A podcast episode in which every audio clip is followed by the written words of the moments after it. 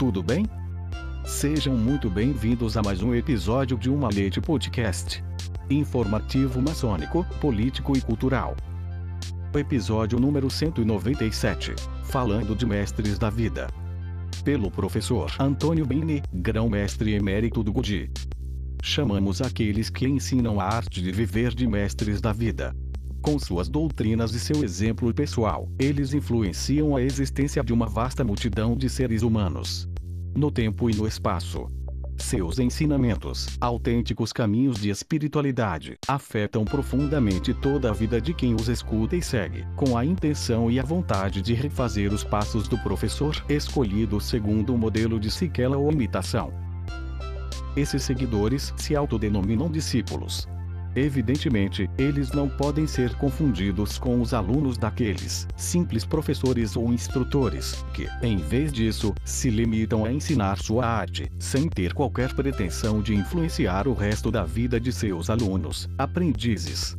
É importante destacar que trazer de volta os ensinamentos desses antigos mestres ao conhecimento daqueles que buscam um sentido para suas vidas não é um vago exercício de memória, nenhum gesto de curiosidade, como o de um turista que permanece num país remoto.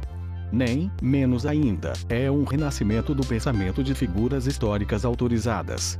Pelo contrário, significa oferecer ferramentas concretas úteis para o crescimento espiritual de quem está neste caminho como Aristóteles ensinou perspicazmente quando escreveu: Não estamos indagando para saber o que é virtude, mas para nos tornarmos virtuosos, visto que, de outra forma, a investigação não teria utilidade assim. Na Ética Anicomacoene 2, 1103b. Na verdade, inútil, porque uma vez que você conhece o exemplo, é inútil, se você não vivê-lo. O que mais desperta a admiração nestes mestres da vida é o respeito absoluto pela liberdade e pela independência, tanto do discípulo como do mestre. Com efeito, longe de impor caminhos existenciais, ele se limita, ao contrário, a simplesmente propô-los com a evidente intenção de fazer do discípulo o que ele realmente é. Na verdade, o seu ensino gera autenticidade, o que, claramente, é o oposto do que provoca autoridade arrogante, fonte de abusos, conformismo e morte espiritual. Essa independência e liberdade, então, se estende até mesmo à sugestão de abandonar a doutrina proposta, uma vez que ela se tornou inútil conforme ensinado, por exemplo, por Buda com a conhecida parábola da jangada, que, útil para atravessar o rio, torna-se até um peso a ser abandonado uma vez que seu propósito foi alcançado com sucesso. Ou, ainda para exemplificar, como pregava Zaratustra que, ao descer da montanha, seguido pelos seus discípulos, recomendou a cada um deles que ouvisse as suas palavras, mas que seguissem o seu próprio caminho. No entanto, é indiscutível que os ensinamentos éticos e espirituais propostos constituem exemplos preciosos de inegável utilidade para quem se orienta a dar um sentido preciso à sua existência.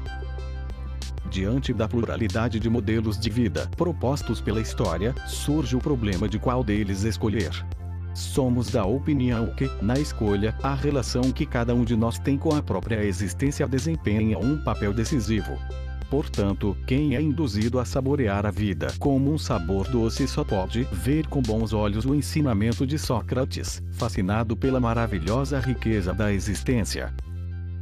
Ou ao de Confúcio que, acreditando com convicção na vida, almejava unir os seres humanos em um sistema coeso para gerar harmonia na convivência social.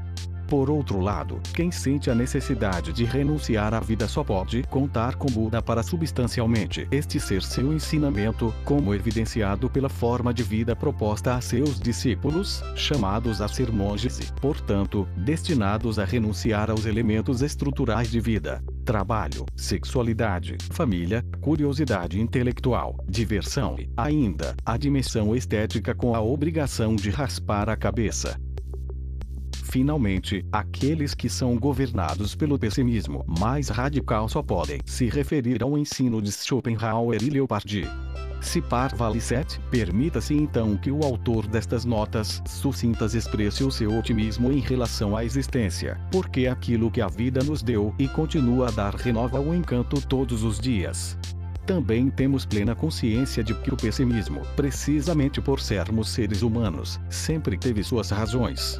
Para nós, no entanto, parece silencioso que o otimismo deve prevalecer. E não por uma predisposição psicológica. E nem mesmo por um mandamento de fé. Quanto ao invés porque, apesar de nossas limitações e nossos erros, sempre mantemos uma atitude irreprimível para o bem de como o incidente foi argumentado, pelo pouco que possa ser de interesse. A vida excede qualquer doutrina. Portanto, não se pode excluir o fato de o professor mudar com o tempo, e até mais de um professor. Com a consequência de uma ou mais mudanças de direção no segmento intelectual, moral e espiritual.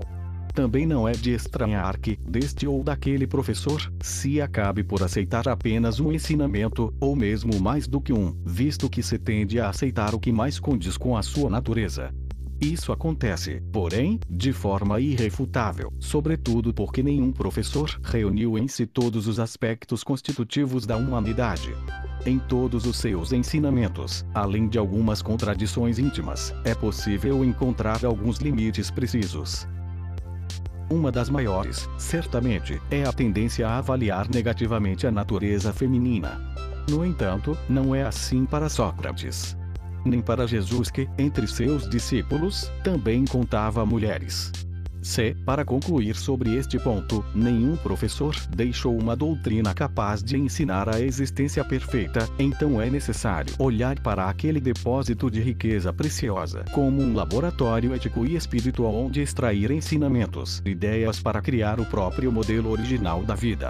O que, por outro lado, reafirma que o mais importante de tudo é o mestre interior, que é, de fato, aquele que nasce e evolui de forma enriquecedora, fruto de um árduo trabalho diário, voltado para o desenvolvimento humano que existe em cada homem.